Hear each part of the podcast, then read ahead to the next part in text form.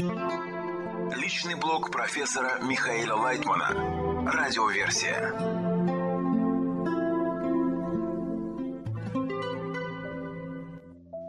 Материалы персонального блога Михаила Лайтмана от 22 августа 2022 года. Жизнь по законам инстинкта. Реплика. Вы говорили, что первобытные люди, которые жили в пещерах, чувствовали себя как стая, как одно целое. Ответ. Дело в том, что у них были инстинктивные связи между собой. Они жили по своим законам, но и у зверей тоже есть свои законы. Эти законы правильные, природные, естественные. Животные щадят друг друга, находятся под властью этих законов, законы ими управляют. Вопрос. Но люди чувствовали себя, как мы сейчас? Я и другие? Либо они думали, что это все у них внутри? Ответ. Они не думали. Животное не думает, оно управляется. Его жизнь называется инстинктом. Из беседы у меня зазвонил телефон. Древние люди и культуры прошлого. Радиоверсия. Место и наполнение.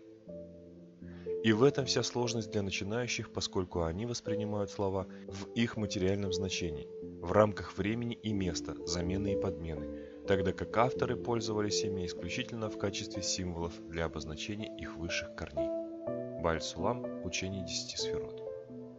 Здесь необходимо уточнить, что речь идет о материальном месте и его наполнении, как в нашем мире, хотя мы все равно будем так представлять себе – ведь нам никуда не деться от наших привычных стереотипов. Но, по крайней мере, нам нужно хотя бы немного абстрагироваться от того, что у нас есть в наших представлениях, и задуматься над тем, что значит место. Место – это желание, созданное и наполненное каким-то наполнением. Значит, то, чего желание хочет, тем оно и наполнено. Только эти две субстанции и существуют в мироздании. Желание называется местом, а наполнение так и называется – наполнением или светом. Из телевизионной программы «Учение 10 сферот» ТЭС. 14 августа 2022 года. Радиоверсия. От безжизненного состояния к ощущению жизни. Вопрос. Как возненавидеть плохие качества, которые находятся во мне? Как возненавидеть их внутри себя? Ответ. Постепенно. Это очень непросто. На это уходят годы, потому что мы проходим самый тяжелый период внутреннего формирования. Ведь посмотрите, Вселенная существовала миллиарды лет, пока не сформировались неживой, растительный и животные уровни. А сейчас начинаем развиваться мы, люди. И насколько быстро мы развиваемся по сравнению с предыдущими космическими и геологическими периодами. Это огромная разница. Сегодня один год как 100 миллионов лет на прошлых уровнях, даже больше. Сейчас мы развиваемся на неживом уровне, точно так же, как развивалась Вселенная. Это базисный уровень в пирамиде, но он самый широкий, самый толстый, и развиваясь в нем, мы не видим результатов. Сталкиваются туманности, планеты, Солнце, галактики. Все крутится, переворачивается, формируется, взрывается, распадается и снова соединяется – мы еще не видим ничего этого, поскольку все идет какой-то непонятной массой, в которой, как нам кажется, абсолютный беспорядок. В итоге все это постепенно собирается вместе к следующему уровню, когда появляется Земля и на ней возникают условия жизни. Так вот, мы сейчас находимся в формировании всех этих условий. Мы уже находимся на Земле, где создаются условия для нашей духовной жизни, духовная Земля уже как бы существует, только условия жизни еще не определились. Уже создана международная группа, где собираются люди, которым надо обязательно найти смысл жизни. То есть опора уже есть, но она еще не сформирована нами. Мы должны принять в этом более активное участие, и тогда получится, что из земли начнет произрастать растительность, сама подниматься к солнцу, к небу. Это должны быть наши движения. Вот этого еще. Переход от безжизненного к состоянию к ощущению жизни, света – это самый деликатный, самый тонкий, самый драматический период, потому что неживая материя должна постепенно ожить, перейти в растительную, животную, живую. В ней появится сила жизни, ведь она состоит из двух свойств – отдачи и получения. И то, что между ними происходит, перетекание энергии, материи, соединение между свойствами отдачи Творцом и свойством получения творения. В этих взаимных ощущениях возникает среднее, следующее состояние, называемое человек, Адам. Вопрос. Так как мы можем возненавидеть внутри себя внешние качества? Ответ. Ответ простой. Надо захотеть. Это возможно только через товарищей. А от этого мы пока убегаем. Из беседы у меня зазвонил телефон. Как возненавидеть свои плохие качества? Радиоверсия.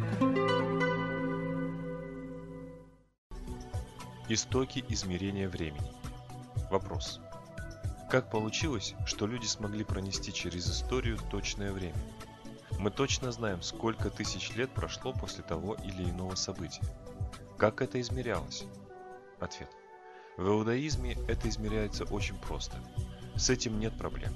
Когда ты смотришь на какие-то другие измерения, допустим, какому-то городу 100, 600, 1000 лет, то для иудаизма это не время, потому что исчисление идет с Адама, почти 6 тысяч лет назад. Нам известно абсолютно все, что происходило по каким датам, великие люди, великие события и все прочее.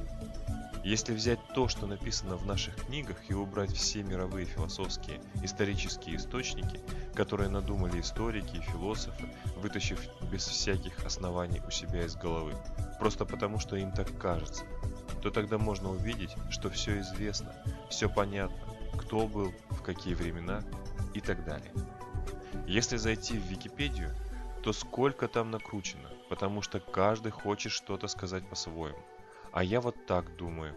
И получается такое накопление всяких нелепец, выводов, что тут уже никто ничего не может разобрать.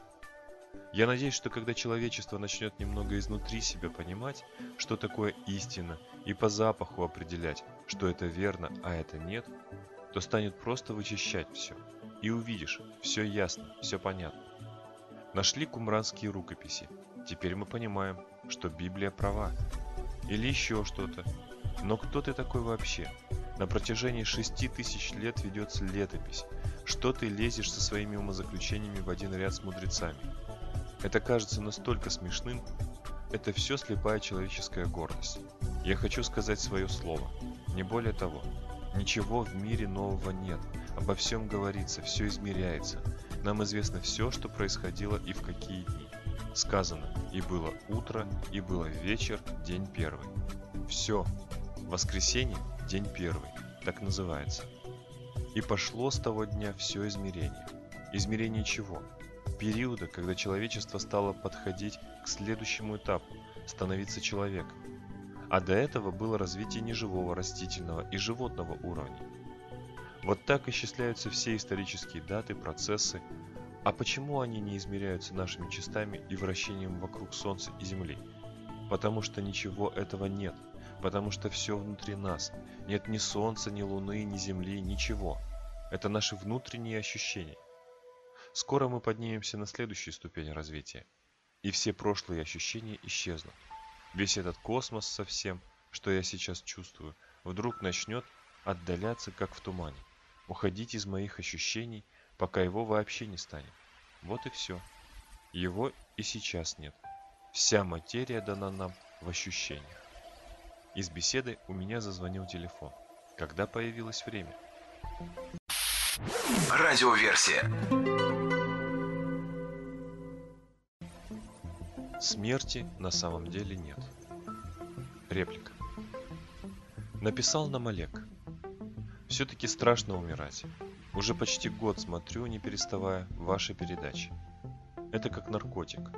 Пока смотрю, не страшно а только отхожу от компьютера, только возвращаюсь к семье, новостям, болезни, сразу же страшно. Переход страшен, что меня вдруг не станет.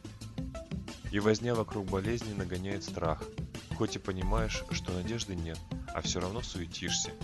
Не хочу уходить так, хочу уйти достойно, но нет сил.